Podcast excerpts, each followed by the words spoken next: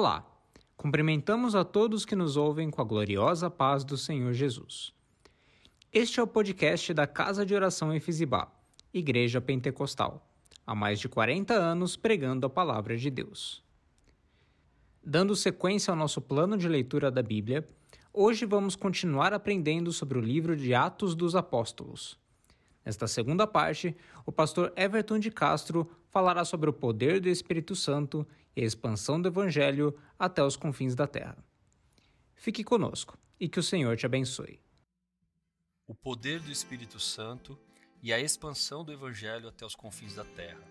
Na segunda parte do livro de Atos, Lucas, o autor do livro, concentra sua narrativa especialmente na pessoa e missão de Paulo.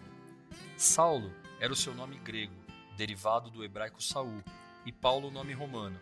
O perseguidor da igreja foi impactado pelo próprio Senhor e escolhido para levar o evangelho aos gentios e ser o grande instrumento de propagação das boas novas. Conforme o texto de Atos, capítulo 9, versículos 15 e 16, o Senhor confirma a Ananias que Paulo seria o instrumento escolhido para essa obra maravilhosa.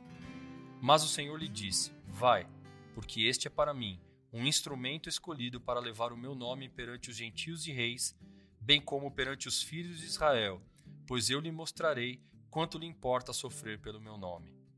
Após sua conversão, datada entre os anos 33 a 36 depois de Cristo, Paulo vai para Damasco e posteriormente para a região da Arábia, onde permanece cerca de três anos.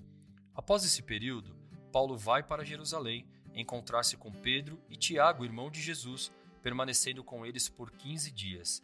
Ao ser perseguido pelos judeus não cristãos, Paulo é enviado para Tarso, onde permaneceu por 14 anos até retornar para Jerusalém.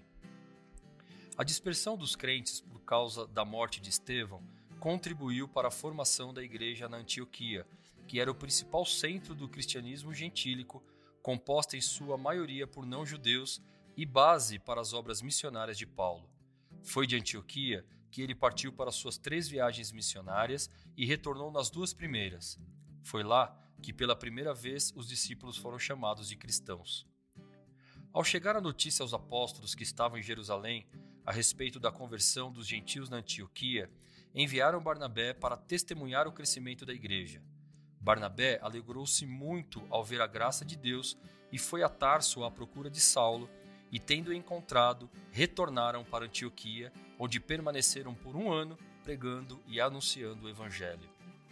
Havia na igreja de Antioquia profetas e mestres, dentre eles Barnabé e Saulo, que por ordem do Espírito Santo foram separados para a obra missionária.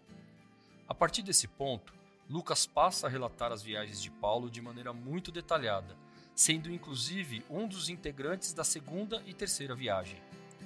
Na primeira viagem missionária de Paulo, a duração aproximada foi de quatro anos entre os anos 45 a 49 depois de Cristo. Os principais integrantes da viagem foram Barnabé e João Marcos, seu primo, o mesmo que escreveu o Evangelho. Eles anunciavam a palavra de Deus inicialmente nas sinagogas judaicas. Porém, os judeus não cristãos, ao ver a multidão que os seguia, se enchiam de inveja e contradiziam ao que Paulo falava. Por causa da rejeição dos judeus em ouvir a palavra de Deus, Paulo e Barnabé então se voltaram para os gentios, conforme Atos, capítulo 13, versículos 46 e 47.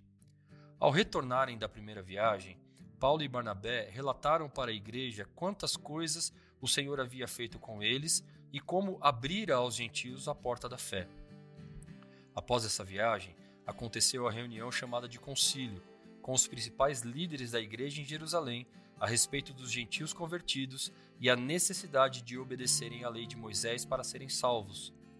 A decisão dos líderes da igreja foi que não deveriam exigir dos gentios um peso que nem os judeus eram capazes de suportar. No capítulo 15, verso 36, Paulo inicia sua segunda viagem missionária.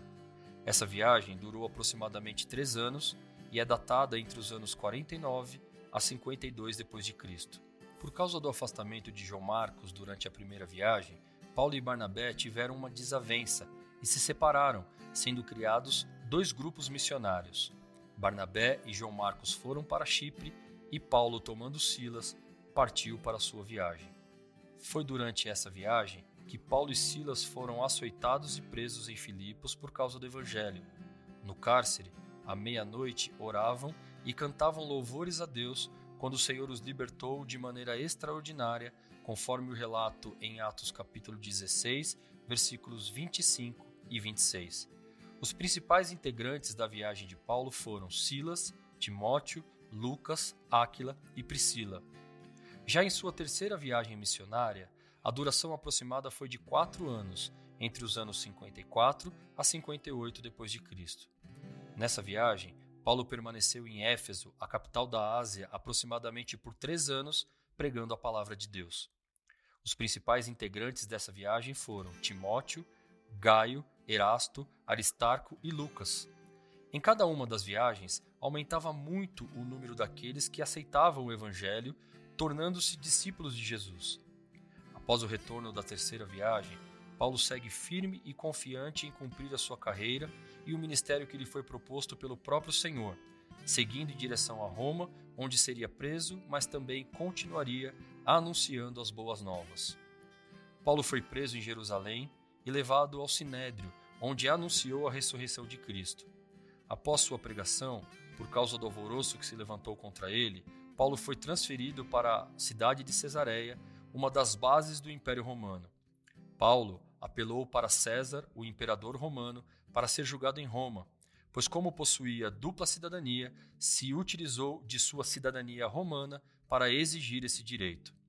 Paulo viajou para Roma, onde sofreu naufrágio, mas o anjo de Deus apareceu a ele e lhe disse: Paulo, não temas, é preciso que compareças perante César, e eis que Deus, por sua graça, te deu todos quanto navegam contigo, conforme Atos, capítulo 27, versículo 24.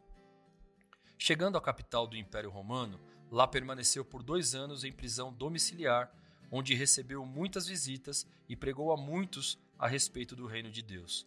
Paulo apelou ainda para o imperador Nero, que concedeu sua liberdade temporária, sendo Paulo novamente aprisionado durante a perseguição aos cristãos por esse imperador. Paulo escreveu suas epístolas que fazem parte do Novo Testamento, provavelmente nas seguintes circunstâncias: 1 e 2 Tessalonicenses em sua segunda viagem, Gálatas, 1 e 2 Coríntios e Romanos em sua terceira viagem, Efésios, Colossenses, Filipenses e Filemão em sua primeira prisão em Roma, 1 Timóteo e Tito entre a primeira e segunda prisões em Roma, e 2 Timóteo durante a segunda prisão em Roma. No livro de Atos, vemos os crentes serem cheios do Espírito Santo para pregar e anunciar as boas novas. Aquela chama que impulsionou os crentes da igreja primitiva está disponível para nós hoje, e assim como eles, podemos ser os instrumentos para a pregação do Evangelho que transforma a vida do homem, muda sua direção e os faz caminhar rumo à eternidade em busca do reino de Deus revestidos do poder do Espírito Santo. Seremos homens e mulheres, assim como nossos irmãos da primeira igreja que passaram pelas adversidades, olhando firmemente para o propósito maior da nossa vida, a salvação das almas. Este foi o podcast da Casa de Oração em Fisibá. No próximo programa, falaremos sobre a carta do apóstolo Paulo aos Romanos, o sexto livro do Novo Testamento. Até a próxima e que o Senhor te abençoe.